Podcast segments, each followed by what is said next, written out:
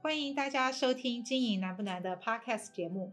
那今天又是大家最喜欢的这个 Q&A 单元喽。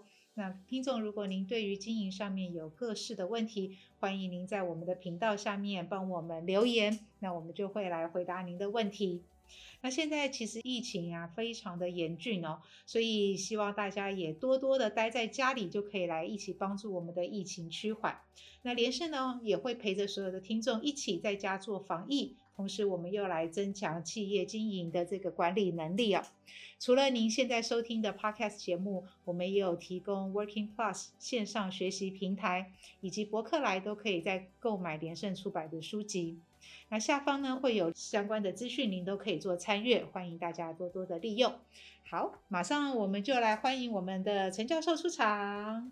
大家好，我是 Richard 陈宗贤，欢迎在座各位再次收听我们 Podcast 的节目。教授好，那今天我们一样要来回答大家的各式各样的问题哦。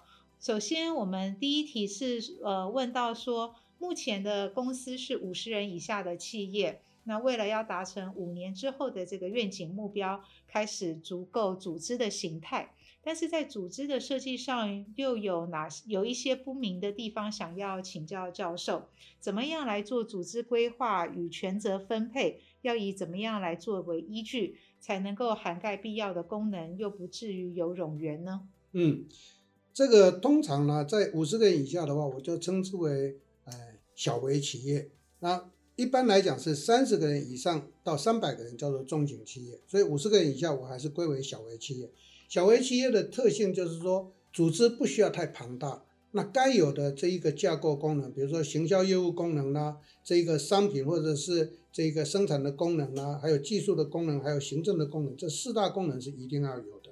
那四大功能在五十个人以下的公司，假设我们是一个零售流通业或者是买卖业的话，那就应该。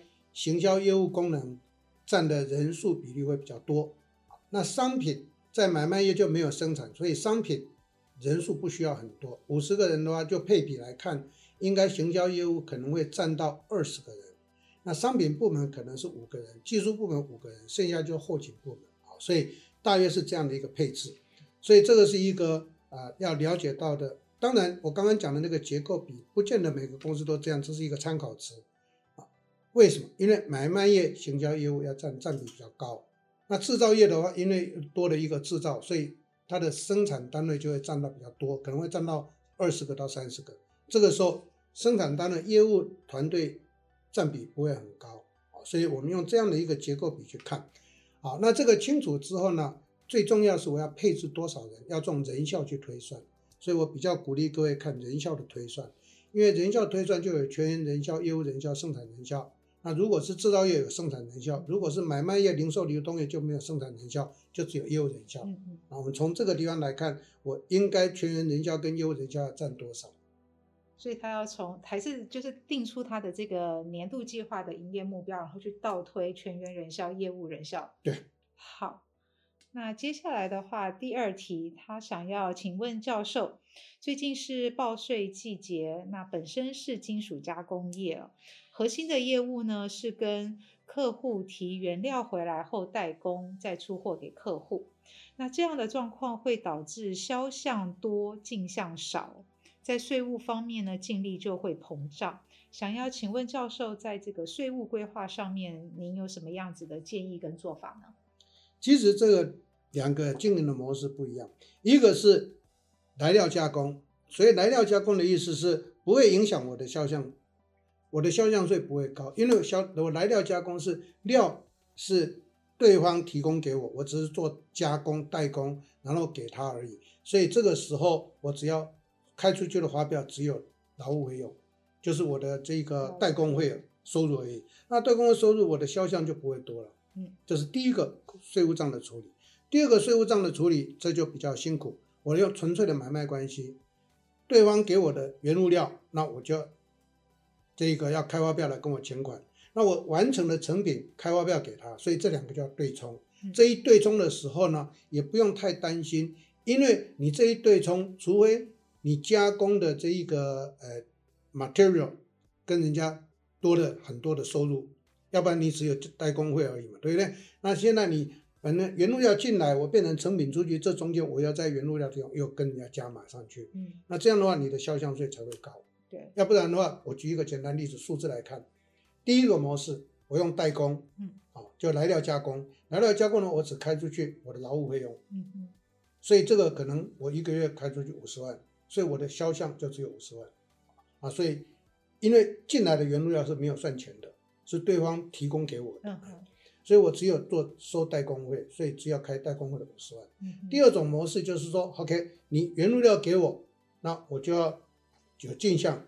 我进项就要一百万的原物料，那我现在加工之后我卖出去，我是有代工费嘛？对，一百万再加上我这个一百万进来，一百万出去，所以我变成做一百五十万出项，所以我一百五十万扣掉一百万，我的销项扣掉进项，我还是只有五十万。嗯嗯，所以基本上在税务上不会很麻烦。嗯，所以所担心的这个状况会导致可能你们在整个会计的运作上头稍微有点。误差才会造成这个困扰，要不然的话，从实物跟理论上来讲，它都不会造成销项多进项少。这个是不是有时间差的问题？比如说我制造可能需要一个月，所以它就会有这个月的呃进项发票跟下个月的销项发票。所以税法上规定的很好啊，他不是叫你每个月报啊，两个月报一次啊，他就考虑到企业的这个问题。嗯嗯嗯，两个月才报一次，所以你两个月时间里头就可以加加减减。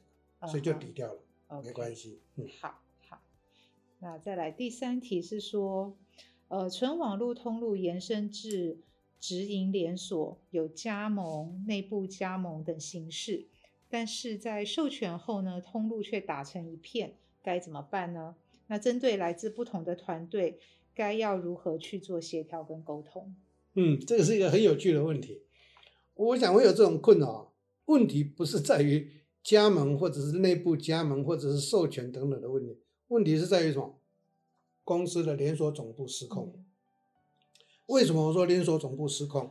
因为你连锁总部要规定清楚，不管是直营连锁、加盟连锁、授权连锁，基本上我的这一个成品的末端价格一定是一致的，所以不可能会出现价格战。会出现价格战的话，在你连锁的管理上头约束性不够，要不然的话，谁违规就解除他的这个授权的权利，就不能它再成为我们连锁的一部分，要不然它就被接受处罚。这个在总部应该定出这个规范。所以我刚刚的回答很直接嘛，就一定是总部功能适当。是。所以如果总部够强势、够这样的一个合理的管理的话，实物上是不会出现这个困扰的。那有没有可能说有些那种授权连锁的或者加盟连锁会偷跑？会，一定会的。那我过去在组织企业上也碰过，我非常严格，就立刻抓到就开刀，而且他要去告他。可能你怎么那么狠告人家？我我是学法律的，我当然从头告到尾。哎，所以他们常常说啊，一点点钱你也告。我说这个是告是一个理，要讲得清楚。理讲不清楚你就违法了嘛。对不对？那你大家讲得清楚，你干嘛要降价去卖？你就求得你的一个这个既得利益，或者赚一点小钱。他说：“可是我就想这样生意可以多做。”我说：“乱讲，你没有多做，摊给你看。”所以我在带连锁，因为我带过四十二个连锁体系，我自己担任经营者的是二十一个，辅导过二十一个。所以为什么我今天回答会很快速？那都是连锁总部，连锁总部的。强势力量或功能或者是规范力太差的，才会造成这种困扰。所以我也建议提出这个问题的朋友们，你应该加强你的连锁总部的管控能力。是，不过他这个看起来已经是有现在有这样子的问题了。嗯嗯，所以所以我会建议过头来要去改他的制度，还是对连锁总部还是要去强化，好强化，然后要去督导，嗯嗯，再来要去警告那一些玩价格战的，嗯那个加盟。加盟店是，是那第三个诉诸于法律程序。坦白讲啊，这种假设有两三个人告一个，其他就会害怕，嗯、叫做杀一儆百的效应。是连锁真的一定要去做这个事，否则的话呢，加盟连锁跟尤其授权连锁完全没有约束力，嗯、大家他们乱玩，这样是不对的。嗯嗯。所以我自己经营过的二十一个连锁，我绝对是走直营连锁。嗯。那加盟连锁有没有？有。我在二零零二年带的斯威特国际美容，那个时候。我们是加盟连锁，可是我对加盟主就告诉他们很清楚，嗯哼，大家共同赚钱，你不要想去跟我玩这个游戏，嗯，而且所收的是我这边人家来加入我们的会员，收这个会员，他可以在全省的所有店去消费，对，那你现在价格降下来怎么办？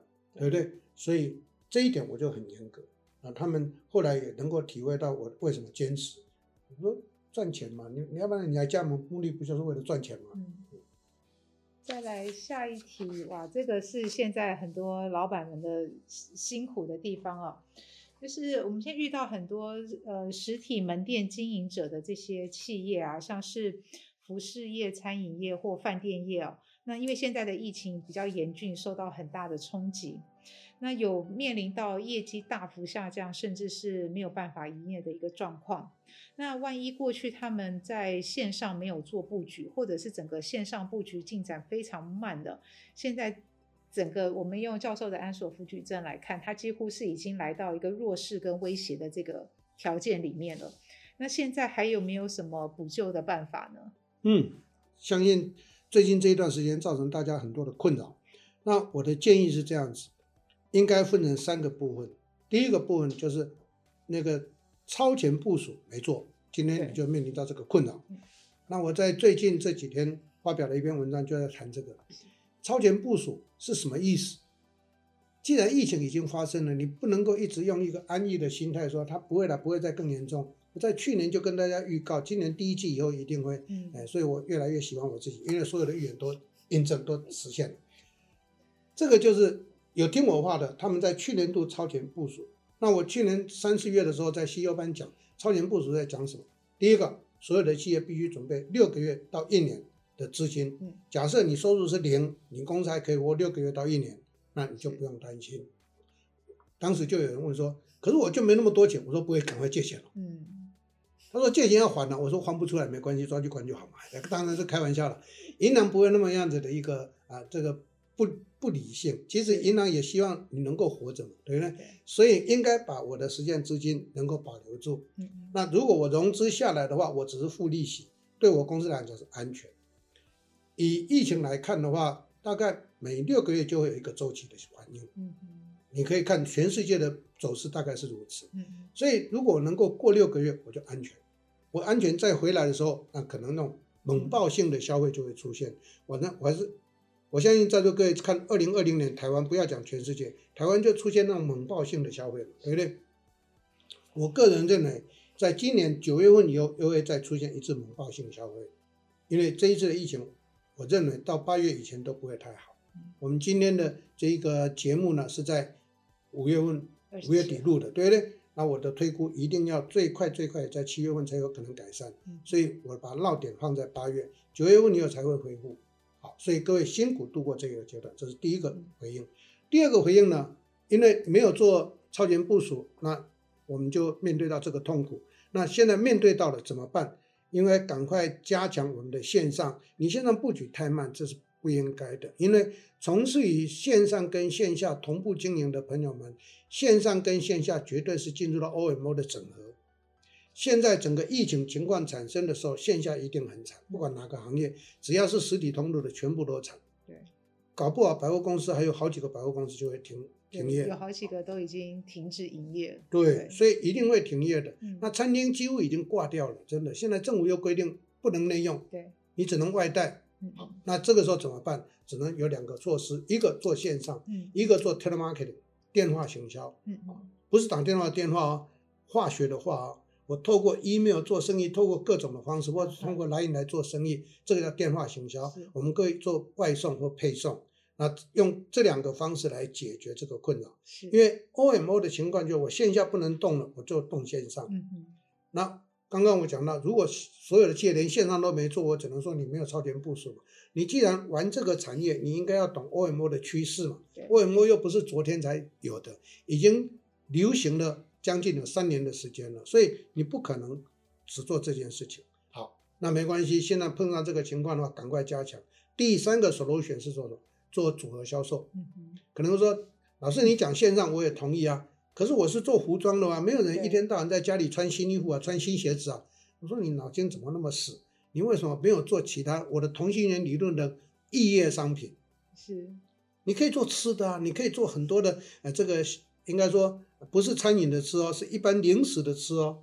反正在家里，那个后遗症一定会发生，就会会胖。那会胖是什么？就是因为没有运动，然后一直吃，对不对？那你为什么不卖吃的？所以我是个人认为，应该做组合销售。那组合销售比较偏重在日用品的地方可以带进来。我常常强调，我的同心圆的这一个倡导，最重要关键是站在服务顾客的立场。是你原有的客户跟你买，他还要需要其他东西，你不提供给他，他就跟别人买。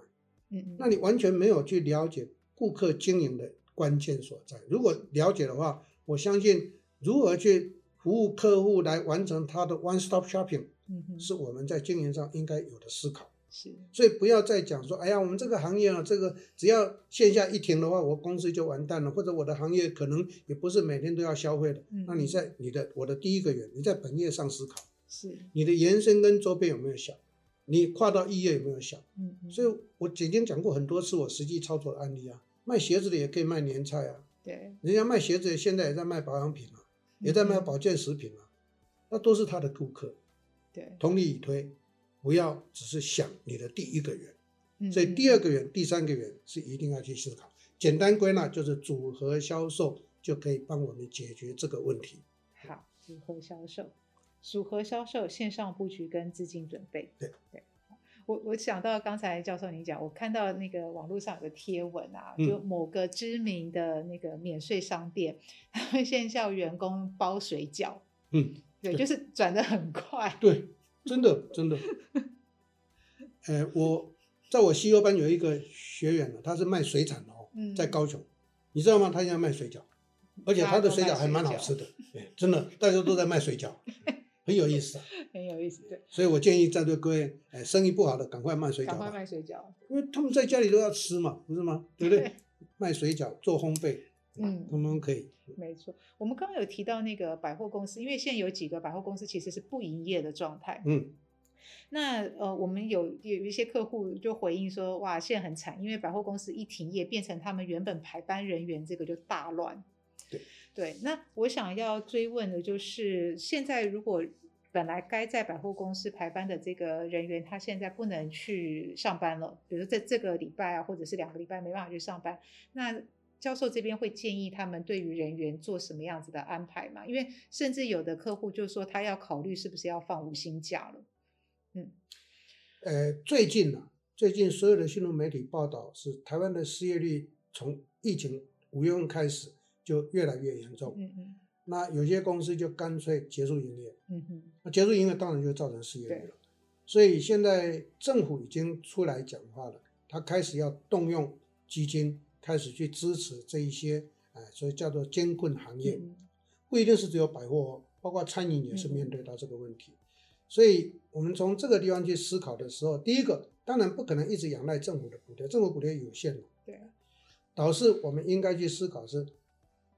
当然，刚刚你你反映出来的我们的客户的这个情况，就第一个可能无薪假是一个可以考虑的，第二个我会建议了，可能呃就是没有办法上班，那就我就改成为发一个基本薪，嗯嗯，不能够是全部无薪，你全部都无薪的话，就代表就叫他走路了嘛，他就开始去找其他工作，那我就开始大家共体时间，那我就发一个基本薪给你，嗯嗯，那基本薪的话就代表你还是我的员工，只是因为疫情关系没办法营业，所以就。开始守住，所以这是第二个 solution。那第三个 solution 呢？其实我个人认为，第三个才是我要倡导的。既然我们做零售流通业的有那么多的 database，为什么不做 telemarketing？嗯哼，顾客不来，我们可以电话去联络啊，我们可以去跟他沟通啊，对不对？我开始用配送的方式啊，嗯嗯当然衣服不用配送，鞋子不用配送，我们可以配送一些消耗品啊，消耗材啊。百货公司有多的是这种东西，所以才叫做百货公司嘛。所以百我认为百货公司应该启动。百货公司零售流通业啊，百货公司零售流通的一种，包括百货公司，包括电商，包括这一个零售流通的街边店一样，最大的资产就是 database。是，如何用 database 再做生意，这是关键。所以我会建议各位，建议相关的朋友们呢，把你们 database 拿来做 data mining，然后开始启动做 telemarketing。telemarketing 不是打电话而已啊。透过电话的话，那个化学的话，透过各种呃资通讯的管道，去接触你的客户，嗯、去关怀你的客户，然后去帮他啊、呃、满足完成他的需求。嗯、我相信生意还是可以做的，只是当然没有像过去那么的好而已了。但是至少不无小补吧。嗯嗯。再加上我刚刚讲，也给一个基本薪，然后再有生意就加一些奖金给他。嗯、其实我我可以理解。这个劳动市场里面很多的被雇者，他们还是在这个地方上班，他还是有心的。嗯哼。所以如何去运用他们的向心力，去发挥我们的这个啊、呃，应该说疫情下的一个特别的操作，对，是所有公司要去规划设想。嗯，对，谢谢。好，那最后的话，想要呃让教授来再帮我们。给各行各业打打气哦，因为现在疫情真的是大家看到那个数字都还蛮害怕的。嗯，那教授是不是可以从经营的角度哦，来给我们的像制造业啊、买卖业、零售流通业啊，还有一些电商的这些听众，给他们接下来的一些经营上面的提醒跟建议呢？嗯哼，呃，基本上啊，现在疫情在台湾是很严重。其实，在座各位看新闻或者是看一些相关的。这个资讯的来源的时候，你会发现它不是只有台湾、日本、韩国，过去都跟台湾一样变成模范生的，全部都沦陷了嘛。对。越南、新加坡通通都沦陷了，啊，纽西兰跟澳洲也是啊。对。澳洲墨尔本就出现了，所以纽西兰的那种呃旅游泡泡就宣告结束不来了。所以这些都是呢，我在预当时预告的，亚洲地区是在今年第一季之后一定会爆发，因为欧美国家它不设限，所以。你不要看，不要以为欧美国家就很好。欧美国家虽然有控制了，可是每天确诊还是几万的。我们台湾到的千就已经抓狂了，到了超过我的预估是五百，昨天超过五百了，那五百就是要小心了。你看我们才五百，人家每天都还是万，美国啊现在还三万，可是他们已经没有感觉了，他们要开始解解除这一个呃，应该说封城或者什么，对，所以呢，应该说这一些模范生都面临相同的情况。好。虽然情形是这样子，可是各位从实际数据来看，台湾是零售流通业受到重创，观光业受到重创，可是台湾的制造业没有受到重创，台湾的制造业都还在加班，所以台湾的外销是非常活络的。台湾今年的 GDP 可能达不到我在西欧班跟大家预告的五点多了，可能会掉回到四个 percent 左右。那这个差在什么呢？内需，台湾的内需整个崩盘，可是台湾的。制造业做外销的是一直一路的长虹，所以你看股市的变化也是一样的，对不对？所以这是制造业的情况，所以我不认为制造业不够好。假设假设呃，收听我们节目的朋友们，你是制造业是做内需的，那你可能会不好，因为末端不好，你铁定会不好，就是叫做所谓的连锁效应。所以你不好的时候怎么办？啊，一样嘛，稍微停停工，因为制造你做这一种东西只能做这个东西，你不太可能转做其他的。所以只能停工。第二个，赶快把制造附加去做买卖，哎，玩玩电商吧，那让我们的团队有事做嘛，对不对？哎，所以这是在制造业的部分，我比较不担心。导致在买卖业跟零售流通业跟这个电商，电商我等一下会来谈。买卖业跟零售流通业，我就真的比较，嗯，我的看法呢是很抱歉，你们会比较辛苦，嗯尤其是刚刚我讲的餐饮、百货、观光。还有交通，交通这四大产业一定会受到很大很大的冲击，所以这个时候怎么办？如果我们是零售流通业，尤其是呃呃吃的跟日用品的，可能你受到影响的程度不会那么高，因为那是必须的。必须的时候，你可以透过呃线上或透过电话行销，我们称之为叫做网网络行销或者电话行销来做，所以。买卖业跟零售流流通业，透过这个方式还可以补一部分。是，但是如果你是吃的，你是属于比较非日用性的零售流通业的话，像刚刚我们开玩笑讲服饰啦、鞋子啦，这些都是受到冲击。对，受到冲击的时候，你如果未雨绸缪去做这些我同心圆的周边商品或延伸性商品的时候，或者这跨业商品的话，我相信应该可以补一些回来。嗯嗯。换句话讲，你。哎，对不起，我用这样的字眼可能会伤害到很多人。你脑筋太僵化了嘛？你就锁在你的 pool 里头去玩，然后就告诉我说：“啊，那没水了怎么游泳？”我心里面想，你不会扑到上另外一滩池子去啊？这样很多，发现台湾有很多的公司呢。我在这两天发表那篇文章里头就谈到这一段，他就是过去的荣景，让他有一片天，他就觉得我就是专家，我就是非常厉害。当这个疫情一冲击的时候，他没有去做其他准备，对，所以他就深深受到重创。嗯嗯，所以在这一部分，我会认为买卖业跟零售流通业的解决之道是什么？第一个，赶快玩电商；第二个，赶快玩消费性的商品。嗯嗯，什么是消费性？日用品跟吃的。跟饮食有关系的，因为这些都可以透过配送。我个人观察发现有趣的情况，最近谁的生意最好？就是 Uber Eat 跟 Panda，还有那些啊配送人员，他生意好的不得了。物流实在是累死了，因为他生意做不完，你知道吗？所以当然这是题外话了。可是我们就可以理解到，为什么外送的就变得这些跑的人生意这么好？就显然有需求，嗯，对不对？所以这个是我的建议。至于电商，我不认为电商会不好。嗯嗯，是要看他卖什么吧？对，可是我可以告诉各位，电商也是一样，卖服饰、卖衣服的、卖鞋子当然会不好。对，可是你把它卖到用品，最近呢，小孩子的东西特别好。因为小孩子在家里啊，造成父母亲呢那个脑神经衰弱，那小孩子破坏性又很强，所以他父母亲就会去买一些游乐的东西，或者这一些哎玩乐的东西给小朋友去玩。像我二儿子他在做。这个同厂的东西，他最近这一部分的业绩就飙上去了。嗯，这种组合游戏啊，反正又不会伤害伤到人，啊又不会丢掉，又不会玩到又不会受伤的那种组合的游戏啊。当然小朋友有五分钟热度，对，他玩了有一段时间他就不玩，不玩那就没关系，你都多多提供各种诱因给他。对 另外一个就是我建议我二儿子去做了什么，玩那个电动游戏的 game。呃，网上的那种，还是那种游戏机都可以，都可以。因为小朋友最专注，我不骗你。因为小朋友只要给他一张一只手机啊，他就完全不理你，饭都不吃了。啊，这个就是我们要了解现在的小朋友要什么。嗯，所以我讲举这些例子是让大家理解说，不要害怕，不要担心。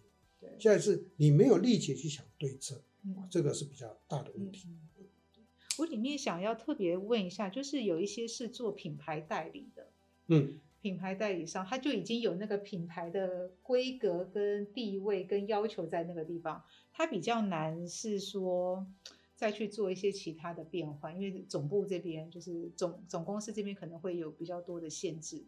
其实做代理哈，除非你是分公司，嗯，如果不是分公司是代理的，原来的原厂或者原品牌公司不可能要求你只能做这个。嗯哼，我比如说我这。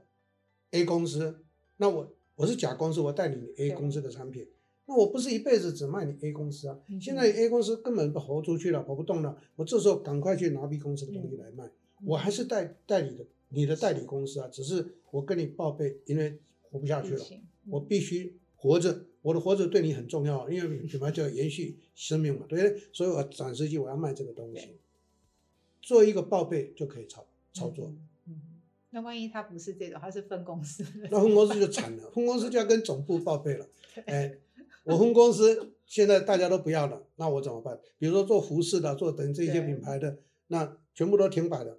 你要继续付我现金吗？哎，继续付我薪水吗？嗯嗯，还是我要整个裁撤掉？裁撤掉，等到会员的时候就没人了。对，所以我提醒很多企业不要随便裁人，因为你一裁，你要再去雇佣的时候，大家都知道你会裁，那是一个影响企业形象的。嗯嗯，所以我宁可。我们透过什么来让我们的这一个存活的延伸比较重要，所以应该跟总部报备，嗯嗯，跟他们沟通一下。对，但是记住，我要卖其他东西，绝对不是不能跟我原来东西是一样的，对，也会出事。对，就是我常我的同学讲的嘛，我的周边跟我的异业，那总部就不会有意见。嗯哎，比如说卖服饰的、卖鞋子的，可不可以去卖吃的？可以，总部就不会有意见。但总部只能会提醒人不要去跟我卖小吃哦，哎，因为我是有品牌价值，你至少要卖一些有价值的东西。那这是我们要去想的。嗯，好，谢谢教授。那希望今天可以在这个疫情的过程中帮大家多。多一些未来的方向的指引。那非常谢谢教授今天帮我们的回复。那最后要来跟大家预告一下的是，我们在七月一号呢将会举办一场读书会，我们一起要来读的是教授的新书哦，《精致团队的八十则关键问答》。那这个读书会里面，我们会邀请到我们的作者，就是陈宗贤教授，以及奥美行销行销副总 CJ 王俊仁老师，一起来帮我们做读书会的交流跟讨论。那如果说听众您有兴趣的话，都欢迎报名来参加。那今天在内容里面提到的相关资讯呢，我们都会呃放在下方的资讯栏。那大家都可以来做参阅，有问题的话也可以在下方留言给我们。那现在疫情的期间，就邀请大家跟我们一起多多待在家里，可以来线上的学习。那出门的时候也请您务必佩戴口罩，保持社交距离。那下一次我们再来回到我们的 Q&A 频道喽。谢谢教授，谢谢谢谢。